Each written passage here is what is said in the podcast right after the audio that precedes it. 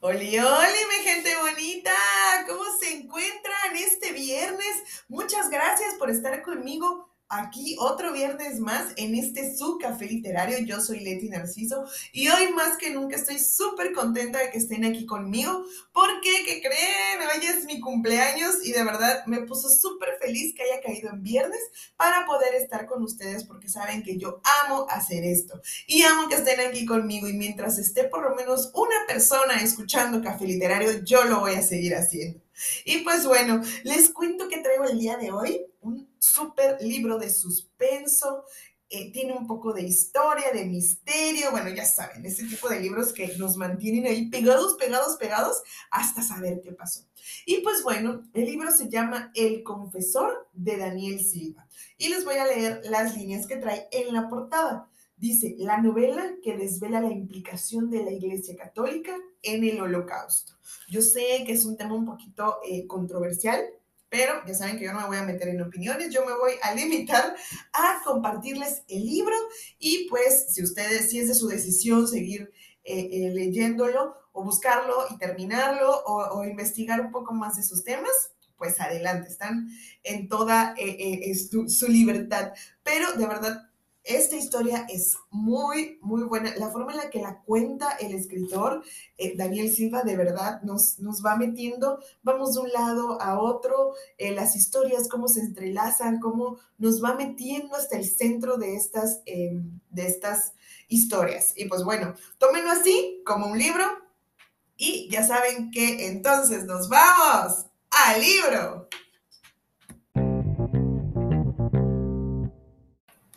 El confesor, Daniel Silva, capítulo 1, Múnich. El edificio de apartamentos de Albertstraat 68 era uno de los pocos del elegante barrio de Schwabing que aún no había sido asaltado por la ruidosa y creciente elite profesional muniquesa. Encajado entre dos construcciones de ladrillo rojo que resumaban el encanto anterior a la guerra, el 68 parecía ser la joven y poco agraciada hermanastra. Su fachada era de estruco beige agrietado, su forma, un masacote sin ninguna gracia. Como resultado, sus pretendientes eran una dispersa comunidad de estudiantes, artistas, anarquistas y rockeros impenitentes, todos presididos por una autoritaria portera, Frau Ratzinger, quien, según se rumoraba, ya vivía en el edificio original cuando este fue arrasado por una bomba aliada. Los reformistas del barrio despreciaban el edificio como algo que hacía daño a la vista y que necesitaba urgentemente una rehabilitación sus defensores, afirmaban que era un ejemplo de la arrogancia bohemia que una vez había hecho que Schwinbing fuera el Montmartre de Alemania, el Schwabing de Heisman y Lenin. También de Adolf Hitler hubiese estado tentado de decir el profesor que trabajaba junto a una ventana del segundo piso. Pero eran pocos los vecinos del viejo barrio que quisieran recordar el hecho de que el joven, pari austriaco, había encontrado su inspiración en las tranquilas calles arboladas para sus estudiantes y colegas era Herr Dr. Profesor Stern. Para los amigos del barrio era solo Benjamín. Para el ocasional visitante de la patria era Benjamin. En un anónimo edificio de oficinas de cemento y cristal en el norte de Tel Aviv, donde todavía se guardaba un expediente con sus hazañas de juventud, a pesar de sus reiteradas súplicas para que lo quemaran, siempre sería conocido como Ben. El más joven de los hijos descarriados de Ari Sharman. Desde una posición estrictamente oficial, Benjamin Stern seguía siendo miembro de la Universidad Hebrea de Jerusalén, aunque durante los últimos cuatro años trabajaba como profesor invitado de estudios europeos en la prestigiosa Universidad Ludwig Maximilian de Múnich. Se había convertido en algo así como un préstamo permanente, lo que al profesor Stern le parecía magnífico. En una curiosa voltereta del destino, la vida era mucho más agradable en esos días para un judío en Alemania que en Jerusalén o Tel Aviv. El hecho de que su madre hubiera sobrevivido a los errores del gueto de Riga daba al profesor Stern un dudoso nivel entre los demás inquilinos del número 68. Era una curiosidad, era su conciencia. Lo interrogaban por los sufrimientos de los palestinos, le formulaban amablemente las preguntas que no se atrevían a hacerle a sus padres y a sus abuelos. Era su consejero y un sabio de confianza. Acudían a él para que los aconsejara en los estudios. Le contaban sus aflicciones, cuando los habían abandonado. Le contaban sus aflicciones, cuando los habían abandonado de una o un amante, asaltaban su nevera cuando tenían hambre y le saqueaban la cartera cuando se quedaban sin dinero. Pero, por encima de todo lo demás, era el portavoz de los inquilinos en todas las disputas que se suscitaban con la formidable Frau Ratzinger. Profesor Stern era el único en todo el edificio que no le temía. Parecía tener una relación especial con ella, una especie de parentesco. Es el síndrome de Estocolmo, proclamaba Alex, un estudiante de psicología que vivía en el último piso. Prisionero y carcelero, amo y criado. Pero había algo más que eso.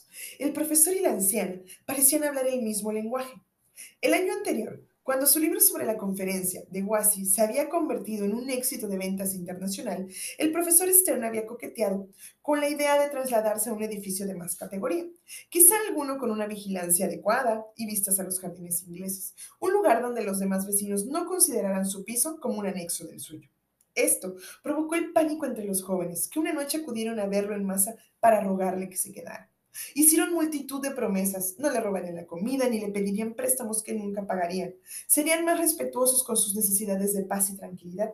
Solo irían a pedirle consejos si era estrictamente necesario.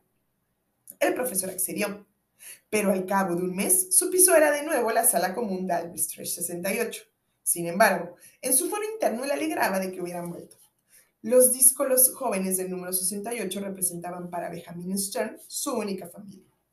El traqueteo de un tranvía rompió su concentración. Levantó la cabeza a tiempo para verlo desaparecer detrás de la copa de un castaño y luego consultó su reloj. Las once y media. Llevaba trabajando desde las cinco de la mañana. Se quitó las gafas y se frotó los ojos durante unos momentos. ¿Qué había dicho Orwell sobre escribir un libro? Una horrible y agotadora lucha como sufrir un prolongado ataque de una dolorosa enfermedad. Algunas veces, Benjamin Stern tenía la sensación de que ese libro sería mortal. Vio que parpadeaba la luz roja del, contestador automático. Se había acostumbrado a silenciar el timbre del teléfono para evitar las molestas interrupciones. Con mucho cuidado, como un artificiero que intenta decidir qué cable debe cortar, acercó la mano y pulsó el botón. En el altavoz sonó un estallido de música heavy metal seguido de un grito de guerra.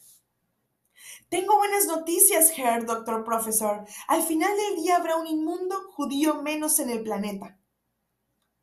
Clic. El profesor Stern borró el mensaje. Ya estaba acostumbrado a ellos. En esos días recibía dos por semana, a veces más. Si había algún parecido en la televisión o había participado en algún debate público. Los conocía por la voz. A cada uno le había asignado un apodo trivial para minorar el impacto en sus nervios. Ese tipo llamaba al menos dos veces al día. El profesor Stern lo había apodado Lobito. Algunas veces lo comunicaba a la policía, pero por lo general no se tomaba la molestia. En cualquier caso, era poco o nada lo que podían hacer. Guardó el manuscrito y las notas en la caja de seguridad, instalada en el suelo debajo de la mesa. Luego se puso los zapatos y una chaqueta de lana y recogió la bolsa de basura de la cocina. En el viejo edificio no había ascensor y por lo tanto debía bajar dos tramos de escaleras para llegar a la planta baja.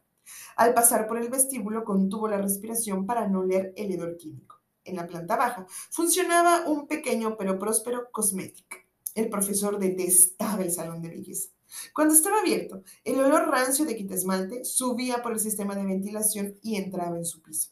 También hacía que el edificio fuera menos seguro de lo que le hubiese gustado, debido a que el salón no tenía una entrada independiente que diera a la calle. El vestíbulo siempre estaba lleno de hermosas vecinas de barrio que acudían para hacerse pedicuras, depilaciones y masajes faciales. Dobló a la derecha hacia un portal que daba paso a un pequeño patio y se detuvo por un momento en el umbral atento a la presencia de los gatos. La noche anterior lo habían despertado en plena madrugada una pelea por algún suculento desperdicio. Esa mañana no había gatos, solo un par de aburridas empleadas del salón de belleza con sus inmaculadas batas blancas que fumaban apoyadas en la pared. Caminó por el pavimento de ladrillos sucios de hollín y arrojó la bolsa en el contenedor. Cuando entró de nuevo al vestíbulo se encontró con Frau Rasinger, que castigaba el suelo de linoleo con una vieja escoba de paja. Buenos días, Herr Doctor Professor, tronó la vieja, y luego añadió en tono acusador. ¿Se va a tomar su café de la mañana?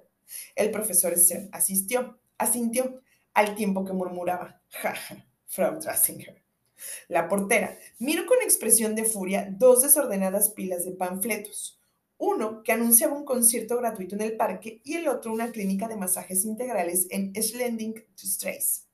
No importa cuántas veces les diga que no dejen esas cosas aquí, lo hacen de todas maneras. Es cosa de ese estudiante de teatro del cuarto B. Deja, del 4B, deja que entre cualquiera en el edificio. El profesor se encogió de hombros, como si lo supiera el, como si lo supiera el despreocupado comportamiento de la juventud, y le sonrió amablemente al anciano. Frau Rasinger recogió los panfletos y se los llevó al patio. Un segundo más tarde, la oyó reprender a los empleados del salón de belleza por tirar las colillas del suelo. Salió a la calle y se detuvo un momento para valorar el tiempo. No hacía demasiado frío para ser principios de marzo y el sol despuntaba entre una fina capa de nubes. Metió las manos en los bolsillos de la chaqueta y comenzó su paseo. Entró en los jardines ingleses y caminó por un sendero arbolado junto a la ribera de un canal crecido con la lluvia. Le gustaba el parque. Le ofrecía a su mente un bonito lugar para el descanso después de una mañana de esfuerzos delante del ordenador. También, y lo que para él todavía era más importante, le daba una oportunidad para saber si ese día lo estaban persiguiendo. Se detuvo y se palmeó enérgicamente los bolsillos de la chaqueta para indicar que había olvidado algo. Luego, dio media vuelta y regresó por donde había venido, atento a los rostros para verificar si concordaban con cualquiera de los almacenados en la base de datos de su prodigiosa memoria. Hizo una pausa en el puente del arco, como si admirara la fuerza del agua en la pequeña cascada. Un camello con arañas tatuadas en el rostro le ofreció heroína. El profesor murmuró algo incoherente y se alejó a paso ligero. Dos minutos más tarde entró en una cabina de teléfonos y simuló hacer una llamada al tiempo que miraba atentamente en derredor. Wessinger Herr Doctor Professor. Tomó Luding Strange y cruzó rápidamente la zona universitaria, con la cabeza gacha, con el deseo de evitar que lo descubriera cualquiera de sus estudiantes o algún colega. A principios de semana, había recibido una carta un tanto desagradable de Dr. Helmut Berger, el pomposo director de su departamento, en la que le preguntaba para cuándo calculaba que terminaría su académica, su libro y una fecha aproximada para reunir sus obligaciones académicas. El profesor Stern detestaba a Helmut Berger su muy publicitado antagonista era personal y académico y muy convenientemente no había tenido tiempo para responderle. El bullicio de Vic Tulemart apartó de su mente cualquier pensamiento de trabajo. Paseó entre las montañas de frutas y verduras de los más variados colores, los puestos de flores y las carnicerías al aire libre. Escogió unas cuantas cosas para la cena y luego cruzó la calle para ir al café bar Edushu para tomar un café y un Dinkelbrot 45 minutos más tarde, cuando emprendió de regreso a Schumpeter, se sentía descansado, con la mente fresca y dispuesto a enfrentarse de nuevo con su libro. Su enfermedad, como lo hubiese dicho Orwell. Cuando entró en el edificio, una ráfaga de viento se coló en el vestíbulo y desparramó otra pila de panfletos de color salmón. El profesor inclinó la cabeza para leer uno, un nuevo restaurante hindú, que servía comidas para llevar acabadas de abrir a la vuelta de la esquina. Le gustaba el buen curry. Cogió uno de los panfletos y lo guardó en el bolsillo del abrigo. El viento se había llevado unas cuantas hojas hacia el patio. Frau Ratzinger se pondría furiosa. Mientras subía la escalera con mucha discreción, la portera asomó la cabeza por la puerta de su diminuto apartamento y vio el desastre. Debidamente escandalizada, miró a Stern con ojos inquisitivos. En el momento de meter la llave en la cerradura, el profesor oyó las maldiciones de la anciana mientras ocupaba de esa última. Se dirigió a la cocina, guardó la comida y se preparó una taza de té. Luego fue por el pasillo hasta su despacho. Había un hombre junto a su mesa, que leía tranquilamente algunas de las hojas de la documentación recogida para el libro. Vestía una bata blanca con la molas que usaban las empleadas del salón de belleza. Era muy alto y tenía los hombros de un atleta. Sus cabellos rubios mostraban algunas canas. Al oír que el profesor entraba en la habitación, el intruso lo miró. Sus ojos eran grises, fríos como un glaciar. Abra la caja, Herr Doctor Professor. La voz era serena, casi elegante, el alemán acentuado. El profesor estaba seguro de que no era lobito. Tenía un don para los idiomas y un oído capaz de identificar los dialectos locales. El hombre de la bata era suizo y su Swiss Darschuk tenía el claro sansonete de un hombre de los valles. ¿Dónde demonios se cree que está? Abra la caja, repitió el intruso mientras su mirada volvía a fijarse en los papeles que había detrás de la mesa. No hay nada de valor en la caja, si es dinero lo que busca. El intruso no le permitió acabar la frase. En un rápido movimiento metió la mano debajo de la, de la bata y sacó una pistola con silenciador. El profesor conocía las armas tan bien como los acentos. Se trataba de una Stench rusa. La bala destrozó la rodilla derecha del profesor que cayó al suelo con las manos aferradas a la herida y la sangre que manaba entre los dedos. Supongo que ahora tendrá que decirme la combinación, contentó el suizo sin alterarse. Benjamin Stern nunca había experimentado un dolor ni siquiera parecido a ese. Jadeaba, le, costaba respirar, su mente era un torbellino. ¿La combinación? Santo Dios, y apenas podía recordar su nombre. Estoy esperando, Herr Doctor Professor. Stern se obligó a respirar lenta y profundamente, lo que suministró al cerebro el oxígeno necesario para permitirle acceder a la combinación de la caja.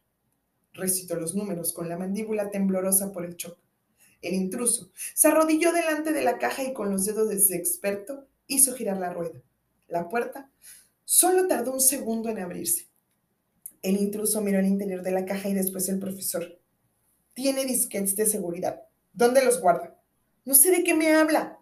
Tal como están ahora las cosas, podrá caminar con la ayuda de un bastón. El suizo levantó el arma. Si le disparan la otra rodilla, tendrá que caminar el resto de sus días con muletas. El profesor estaba a punto de perder el conocimiento. No podía controlar el temblor de la mandíbula. No tiembles, maldito sea, no les des el gusto de ver tu miedo. En la nevera. ¿En la nevera? Por si un espasmo de dolor lo interrumpió. Hay un incendio. El intruso enarcó una ceja. Un chico listo, pensó. Había traído una bolsa consigo, una bolsa de nylon negro de unos 90 centímetros de largo. Metió la mano en su interior y sacó un objeto cilíndrico, un bote de pintura en aerosol. Le quitó la tapa y con la mano experta comenzó a pintar símbolos en la pared del despacho. Símbolos de violencia, símbolos de odio. Cosa absurda. El profesor se descubrió a sí mismo pensando en qué diría Frau Rasinger cuando lo viera en su delirio. Debió de murmurar algo en voz alta porque el hombre hizo una pausa en su tarea para mirarlo con expresión indiferente. Cuando acabó con las pintadas, el intruso guardó el bote en el bolso y luego se acercó al profesor. El dolor de los huesos destrozados hacía que Benjamin Stern ardiera de fiebre. La oscuridad reducía los bordes de su visión, así que el intruso parecía estar al final de un túnel. El profesor buscó en los ojos grises del suizo alguna señal de locura, pero no encontró nada más que una helada lucidez. Ese hombre no es un racista fanático, pensó, es un profesional. El tipo se inclinó sobre Stern. ¿Quiere hacer una última confesión, profesor Stern? ¿De qué está hablando? Y se retorció del dolor. Es muy sencillo. ¿Quiere confesar sus pecados? Usted es el asesino, replicó Benjamin Stern con voz delirante. El asesino sonrió, levantó el arma y disparó dos veces contra el pecho del profesor. Benjamin Stern sintió la convulsión de su cuerpo, pero sus sufrimientos estaban a punto de acabarse. Permaneció consciente solo unos segundos, lo bastante para ver a su asesino arrodillarse a su lado y sentir el toque fresco de su pulgar con la frente, en con la frente ardiente. Murmuraba algo. ¿Latín? Sí. El profesor estaba absolutamente seguro. Ego te absolvo a dutis in nomine Patris et Filii et Spiritus Sancti. Amén. El profesor miró los ojos del asesino. Pero si yo soy judío, murmuró. Eso no tiene importancia, afirmó el asesino. Luego apoyó la station contra un lado de la cabeza de Benjamin Stern y efectuó un último disparo.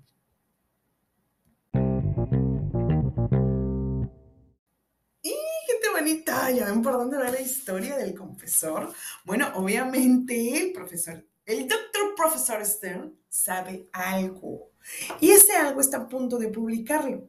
Por lo tanto, alguien quiere que no salga a la luz y pues bueno, por lo que se pueden dar cuenta ya al final de este primer capítulo, pues sí nos, em, nos hace referencia a que se trata de un sacerdote.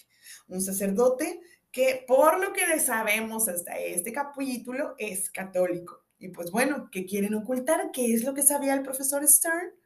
Bueno, obviamente eso lo sabrán si a ustedes les gustó este primer capítulo, si les llamó la atención y quieren seguir el libro del confesor de Daniel Silva. Les aseguro que no se van a arrepentir, de verdad.